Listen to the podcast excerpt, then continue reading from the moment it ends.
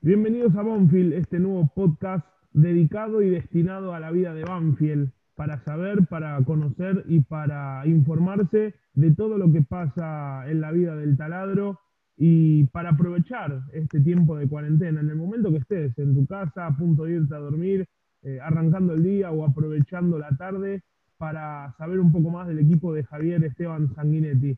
Esta nueva idea donde analizaremos, charlaremos, mejor dicho, de todo lo que tiene que ver sobre el día a día del conjunto de Peña y Arenales. Mi nombre es Juan Manuel García, le doy las bienvenidas a todos, la bienvenida a todos y a todas.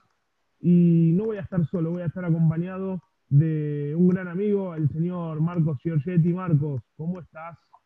¿Cómo estás, Juan? ¿Todo bien? Bien, ¿Me ¿y vos? escuchas? Arrancando, mirá, esta nueva, esta nueva idea, este- creo que es un espacio para aprovechar para los hinchas de Banfield. Vos vas a estar informándome a mí, porque yo voy a ser de hincha acá. Te aviso, vos vas a tener la información, el análisis lo vamos a hacer juntos, vamos a charlar, vamos a opinar, pero acá yo me voy a dedicar a ser de hincha.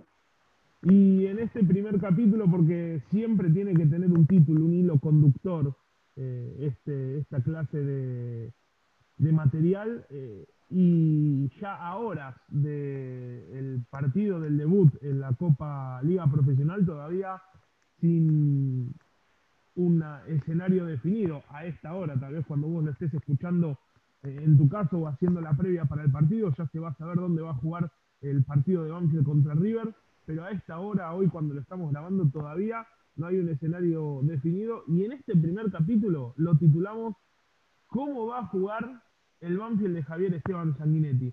La gran incógnita que tienen todos, la gran duda que tienen todos, saber cómo se va a plantear eh, dentro de la cancha eh, el Banfield de, de Javier Esteban Sanguinetti, cómo lo va a preparar eh, el flamante entrenador del taladro. Vimos algo, Marcos, en los amistosos, que más o menos nos da una idea de lo que piensa y de cómo vive el fútbol el técnico del taladro y cuál es su libito, pero eh, son, fueron amistosos. Y, y lo, Sí, que creo vale es que- lo que va a empezar a- a disputarse el domingo. obviamente creo que vos viste bastante más que yo. Yo vi algunos de los ma- de los amistosos y los de los suplentes no los vi directamente. Vi los de los, lo de los titulares, el de Independiente y el de, eh, a ver si me olvido, el que ganamos 3 a 0. ¿Contra quién fue? Contra Argentinos Juniors. Ese me gustó. Es el que más me gustó, el de Argentinos Juniors, más redondito. Contra Independiente me parece que repartió de un tiempo y un tiempo. Si bien, obviamente, eh, me parece que igual los rivales eran de calidad los dos, porque Argentinos hizo buen campaña- una buena campaña el año pasado. Eh, y eh, lo que, el que más me gustó fue el de Argentinos.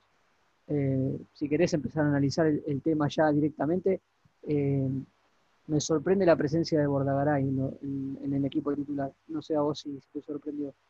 Sí hubo, a ver, en lo que fueron estos tres partidos, sí hubo un, un- A ver, en total fueron cinco partidos, vamos a repasarlos. El primero con Argentinos Junior en la victoria 3 a 0, con dos, gale- eh, dos goles de Fabián Bordagaray y uno de Lucho Gómez.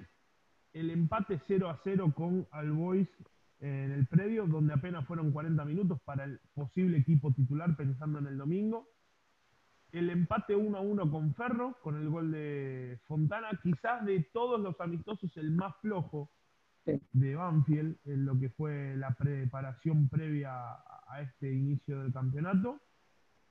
Y- Ese no lo vi tanto. el- la victoria 3 a 2 con Independiente. En total fueron 4. la victoria 3 a 0 con Argentinos, el empate 0 a 0 con All Boys, que fue el único que nadie pudo ver. El, Ujú. el empate 1 a 1 con Ferro y la victoria 3 a 2 con Independiente. Lo que sí destaco, más allá del parado táctico, lo primero que destaco es eh, la reacción a- ante la adversidad que mostró con Ferro y con Independiente, sobreponerse a un resultado negativo, algo que quizás era un poco una deuda pendiente que tenía de la última etapa, de los últimos procesos, el no poder sobreponerse a cuando lo golpeaban. Ahora, metiéndonos meramente en lo táctico, vimos un equipo bien parado de lo defensivo, con muchísima intensidad para presionar, con muchísima intensidad ante la pérdida del balón y con una idea clara de juego de lastimar de afuera hacia adentro, atacar por las bandas, aprovechando la explosión de cuero y la explosión de Bordagaray para llegar a definir por el centro. Me gusta esto que decís, pero ¿qué, qué sería intensidad? ¿En qué, lo, ¿En qué lo reflejas?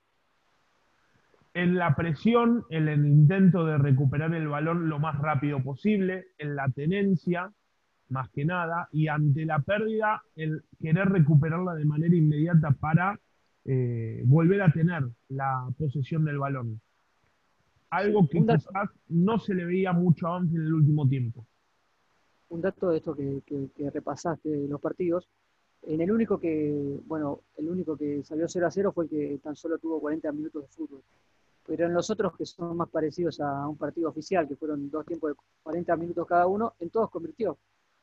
En, en ninguno se fue con, sin hacer goles, ¿no es cierto? Exacto. Y lo que sí rescato es quizás eh, el, el, buen rendimiento que mostraron eh, los dos mediocampistas, los dos internos. Eh, los dos, en cierto modo, encargados de la elaboración del juego. Hablo de eh, Giuliano Galopo y de Martín Pallero. Y otro dato para tener en cuenta es lo que está convencido Sanguinetti dentro de un once, porque un patrón que se eh, mantuvo en estos cuatro amistosos fue siempre los mismos 11. En algún que otro eh, partido cambiando por eh, situaciones de fuerza mayor, como eh, la falta de Arboleda, de Luciano Pons y de Manuel Coronel en, en lo que iba a ser el partido con Arsenal, que él finalmente no se disputó, iba a ser quizás el partido con más cambios pero siempre manteniendo un 11. Arboleda en el arco. Sí, vos decís Coronel, que el es este. Maldonado y Lolo ya como los dos marcadores centrales. Y Bravo. Corcho Rodríguez en la recuperación. Pallero y Galopo los dos internos. Cuero por la derecha.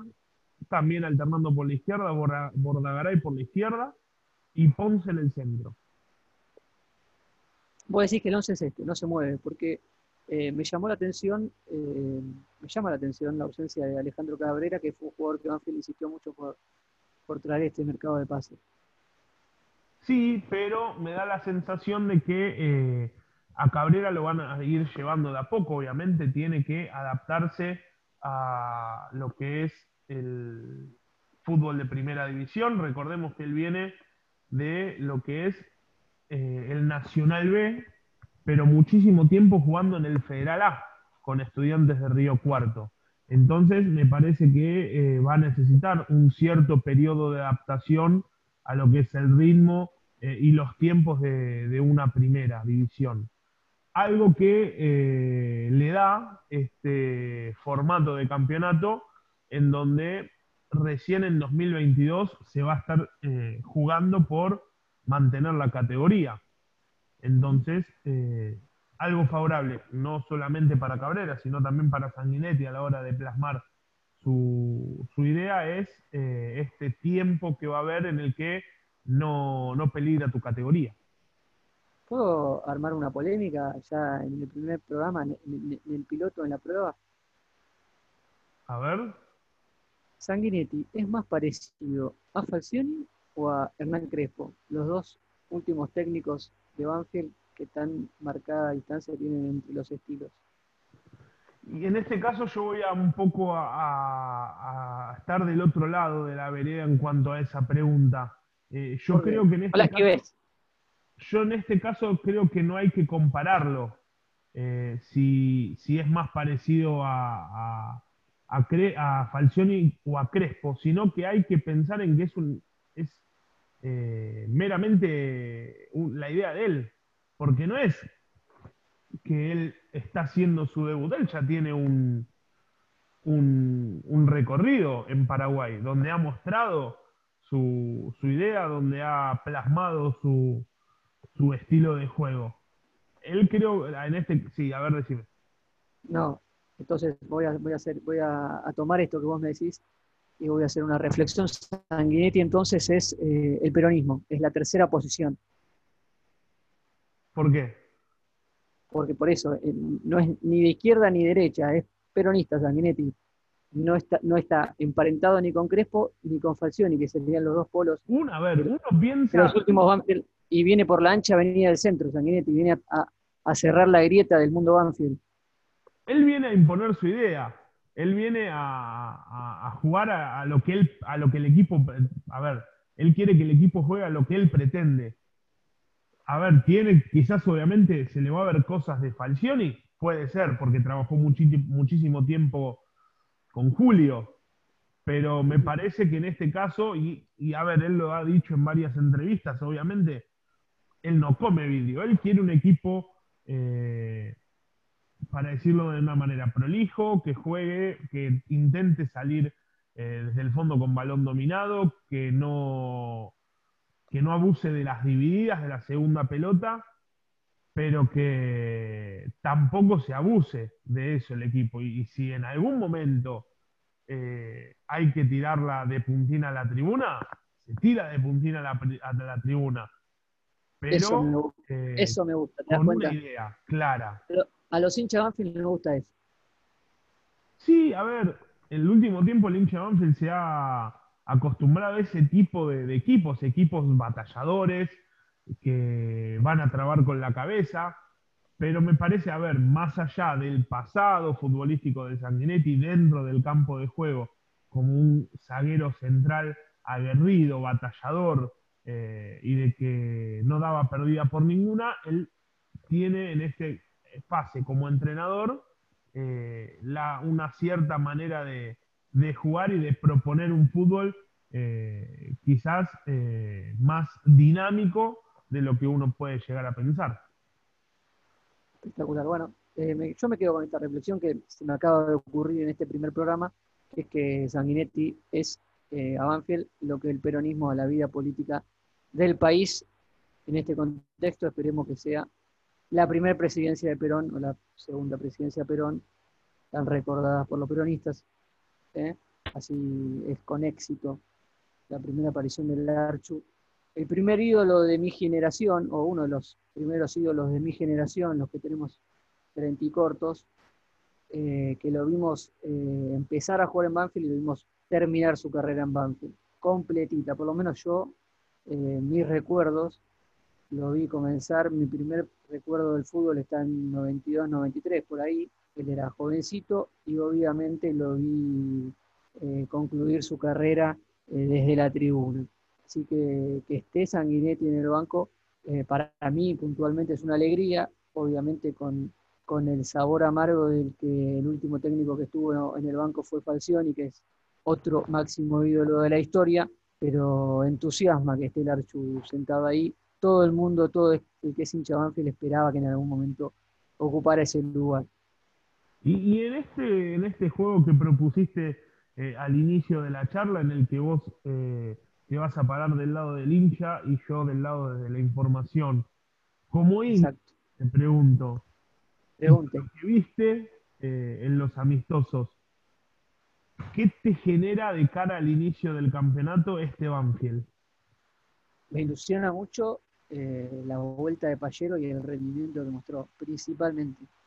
En lo futbolístico creo que es el jugador a observar como hincha para que explote, para que eh, tome el lugar que todos esperamos que, que tiene que tomar y, y no defraudó en los amistosos y esperemos que, que- que lo demuestre y lo consolide en los partidos oficiales, porque los que somos hinchas y los vemos jugar que seguimos cada paso del club y que vemos los amistosos y que vemos lo- eh, los videitos de los entrenamientos y vemos lo que hace Pallero, esperamos que reafirme todo lo que debemos hacer en, en los partidos amistosos, no solamente en esta pretemporada, en las pretemporadas anteriores que también se hablaba mucho de él, que comenzó muy bien con Crespo y que después se fue apagando poco a poco y bueno, su salida obviamente eh, le perdimos un poco el rastro.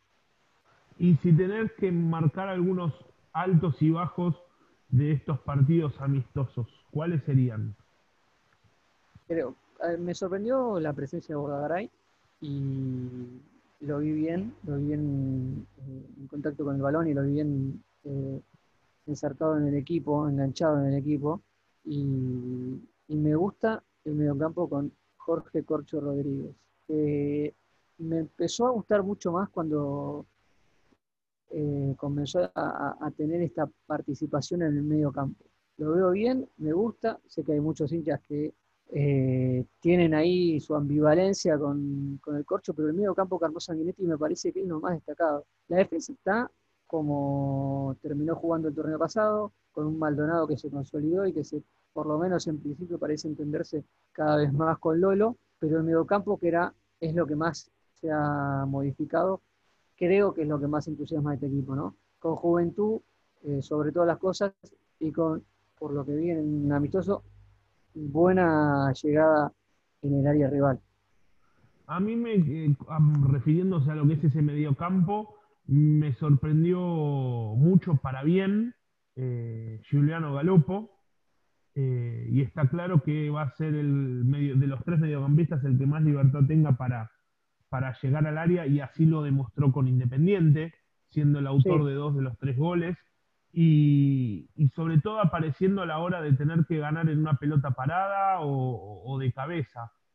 Pico Hernández oh. había dicho en una entrevista que, que, hizo que durante todo el proceso de inferiores que, que hizo Galopo se ha destacado por, por, ser un mediocampista con mucho gol y en estos amistosos lo ha, lo ha demostrado. Ahí como vos decías que yo voy a ser de hincha, no entiendo nada, así que cada vez que escucho mis análisis, tómenlos de ese lado. Yo en el entretiempo del partido con Independiente le escribí a, a unos amigos, que lo estábamos viendo eh, cada uno en su casa, obviamente, y le escribí en el entretiempo, me parece que Galopo no está para, para ser titular. Y en el segundo tiempo metió los dos goles. Claramente eh, te mandó un claro mensaje de, de, que está con las condiciones necesarias como para ser... Eh, Exactamente. Sí, sí. Me tapó la boca a distancia, con, sin saberlo, lugar como para... dentro del, dentro del equipo como para que quede claro desde el lugar en el que opino, ¿no? Cada vez que escuchan mi opinión, tomen el, el, camino contrario. Perfecto. Ahora, la presencia de los laterales, a ver, la llegada de los laterales, el juego de los laterales, no solamente ganando por afuera, sino también eh, rompiendo por el medio, es otro quizás de los puntos importantes que ha demostrado Banfield en, en esta, en esta pretemporada.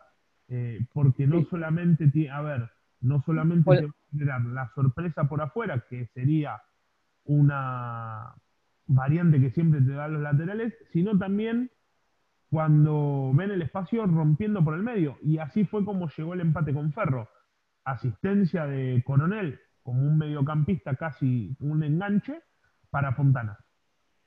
Sí, creo que la presencia de Coronel claramente marca que Sanguinetti tiene la idea de utilizar a los dos laterales en la fase ofensiva, ¿no? Ya Lucho Gómez también era un, un lateral que, que, evidentemente tenía también vocación ofensiva, siendo más volante que lateral, pero con él me parece laterales, al igual que Bravo, que a nivel de las dos facetas de, de juego, tanto en como en la que un poco más con Gómez, eh, porque lo veo más cuando pasa a mitad de cancha. Eh, han hablado muy bien con amigos hinchas de Bronda Drogué, eh, han hablado muy bien de cómo jugó el tiempo que estuvo a préstamo y me decían, eh, amigos me decían que no podían creer que lo préstamo en su momento, eh, ya me marcaban que tenía para volver y ser titular. Simplemente Sanguinetti es lo que vio en los entrenamientos.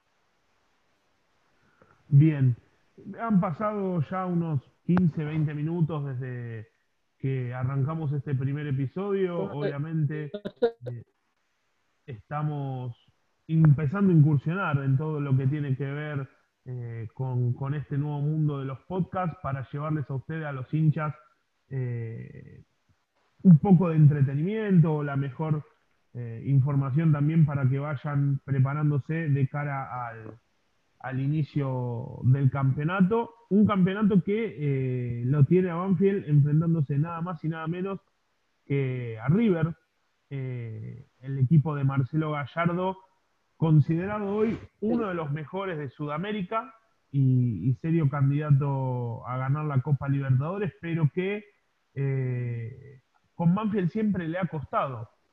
Eh, con ese antecedente, obviamente el hincha se puede Creo- ilusionar y me rememoro a la primera fecha del Apertura 2009, en el que Banfield eh, inició ese camino hacia el título, ganándole justamente a River en el Florencio Sola, en ese caso, en esa oportunidad, eh, 2 a 0, con goles de Santiago Silva, eh, y vos, más Marcos, me ayudarás, que tu memoria debe ser mejor de la mía, el otro lo hizo Papelito Fernández, o fueron Eh, los dos de Silva.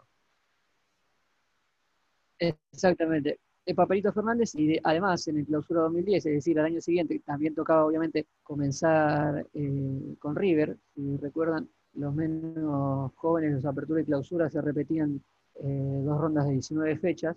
En la cancha de River también ganó Banfield, así que eh, es un buen recuerdo iniciar un torneo contra River. Obviamente ese River me parece que era bastante... eh, hace poquito re- volví a ver ese partido del 2009 entero, está en YouTube, lo vi entero porque estaba acá en cuarentena bastante, extrañando bastante fútbol, y lo vi entero. Eh, Era un River muy, muy flojo, eh, que Banfield le ganó claramente los dos partidos, en todo sentido. Este es otro River, obviamente, para iniciar un torneo no es el mismo River que en esa época, y siempre empezar contra eh, un equipo como el de Gallardo me parece que no ha sido el mejor sorteo. Creo que si Banfield, si querés hablar un poco del sorteo y, y cómo va a ser este torneo, si a Banfield le decían cuál del, pri- del copón uno no te querés que te toque, decías River, el primero que decías. Tocó River y hay que empezar con River eh, de todas Quizás- maneras. Quizás Sí. en otra oportunidad uno te decía, es mejor que te toque River porque eh, no lo agarrás armado, con ritmo, porque vienen todos de una pretemporada, pero en esta situación eh, extraña, No, Ri- esta sí, situación River viene, particular, River viene jugando, River viene jugando y Banfield no. Exactamente, en esta situación peculiar y particular que estamos viviendo, eh, River es uno de los cinco equipos eh, del fútbol argentino que, que llega con un buen rodaje a, a este inicio del campeonato, porque ya lleva cuatro partidos de Copa, cinco partidos, perdón, de Copa Libertadores, más algún amistoso que ha hecho en el medio, y que en esos cinco partidos que vimos de Copa Libertadores, ha, ha mostrado que eh, la cuarentena no lo afectó, que mantiene el No. nivel con puntos muy altos. eh, en el caso de Javier Pinola, eh, uno de los puntos más altos de la defensa. Yacin Martínez cuarta, vendido a la Fiorentina. Nos pone- a a ver, informamos un poco al hincha de Banfield para que sepa cómo llega River, eh, porque siempre es bueno saber cómo, cómo- cómo está el rival y lo haremos cuando toque el momento de Godoy Cruz de Mendoza eh, en la segunda fecha y en la tercera con Rosario Central. Pero en este caso, metiéndonos en River, sin Martínez cuarta, vendido a la Fiorentina, pero con la base del equipo eh, armado Sí. ya totalmente, pensando en un once que puede presentar Marcelo Gallardo, Armani en el arco, Montiel, eh, el chileno Rojas, Pinola y Casco. Eh, en el medio lo tiene a Enzo Pérez con Nacho Fernández y De la Cruz por delante. Y arriba eh, Julián Álvarez, eh, Borré y, y Suárez. Ujú. Yo más allá de los nombres, creo que el problema de, de enfrentar a River es el proyecto River y los años que viene manteniendo una forma de jugar y, y un proyecto futbolístico obvio, de la mano de Gallardo, que creo obviamente es el, el más importante de los últimos años del fútbol argentino. Vos sabés que te enfrentás al equipo dentro de la cancha, más allá de la institución, el equipo más fuerte obviamente de Argentina, el que más eh, te, va, te va a costar para mí a Banfield Ah, el que más le va a costar, a cualquier equipo el que más te puede llegar a costar, si está, eh, si está iluminado inclusive, es River. Después obviamente hay equipos que están bien y que están a la altura, eh, el mismo nivel competitivo que Banfield, creo que River está un pasito adelante que cualquier equipo. Igual me gustaron declaraciones de algunos jugadores que dicen que no importa el nivel del rival, Banfield tiene que salir a ganar en todas las canchas, eso se cae te des cuenta. Banfield tiene que salir a, a jugar y a ganar en todas las canchas, sin importar quién tiene adelante, pero yo creo, viéndolo objetivamente, que River es el, el- el mejor equipo futbolísticamente del, del fútbol argentino. Y, y metiéndonos en, en- en esto, en esta consigna que, que presentamos eh, eh, en, este, en este primer episodio, eh, en, en cómo va a ser el Banfield de, de Javier Esteban Sanguinetti. Y, y, y- y tomando algo de lo que él dijo en la semana, de que eh, su, plan, su planificación, el planteo táctico se va también a basar en, en- en lo que proponga el rival. Eh, ¿Cómo pensás que le puede llegar a salir a jugar eh, Banfield a este River? Eso, eso es falsionista, ¿eh? Pensar en el rival es, es más falsionista que crespista, me parece. Ahí hay una, hay una, hay una conjunción, hay un- está tomando algo de lo que yo decía. Hay un poquito de los dos, de los últimos polos opuestos que tuvo. eh, yo creo que Banfield tiene que, arriba hay que atacarlo, pero eh, ordenado, sin eh, salir a lo loco a atacarlo. Es decir, no hay que pensar nunca en que te vas a estar defendiendo 90 minutos cuidando el 0 a 0, porque lo más probable es que si te tirás a, a cuidar el 0 a 0 y nada más, eh, te hacen tres goles, te hacen cuatro. Tenés que atacarlo, tenés que explotar los espacios que deja cuando ataca, pero tenés que estar ordenado todo el tiempo. Perfecto. Vamos ya cerrando lo que es este primer episodio, esta prueba, eh, para, para empezar a, a- a llevarles a ustedes eh, toda la, la información en, en 40 minutos. Hoy quizás no, no tiene ese, ese tiempo, pero bueno, más o menos eso es lo que, lo que va a estar rondeando estos podcasts, eh, esta- estas charlas, 40 minutos. Y, Sí. y bueno, Marcos, eh, el placer enorme, Sí. era algo que teníamos pensado ya hace tiempo, que queríamos hacer algo juntos, y bueno, aparece esta alternativa, que no, no es un programa de radio, que no es un- quizás algo en YouTube, sino que es esta nueva plataforma que te da un poco más de, de libertad y, y- y te permite explotar un poco más. Así que bueno, el placer enorme de, de poder haber hecho ya este primer programa y esperemos eh, que sea el primero de muchos. Un gustazo, Jota. Eh, nos vamos a estar escuchando. Proponemos eh, charlar sobre Banfield un poquito más distendido, sin tanta actualidad, porque este formato implica que lo puedas escuchar en cualquier momento de la semana. Así que aprovechamos el inicio del fútbol que tanto estábamos esperando para hablar un poco de Banfield y para dar el puntapié inicial. Esperemos que la semana que viene estemos hablando con un buen resultado. Esto fue el primer episodio de Banfield, este podcast sobre Banfield, para la gente de Banfield, en el que les estaremos llevando, además de análisis como el que acaban de escuchar, eh, la presencia de eh, jugadores, eh, entrenadores de divisiones inferiores, eh, el entrenador de primera división, jugadores de primera división y también invitados para hablar justamente de Banfield y acompañarlos en este momento para cuando ustedes quieran escucharlos. Gracias a todos y ojalá que cuando nos reencontremos la próxima semana sea hablando de una victoria de Banfield sobre River. Chau, buenas noches.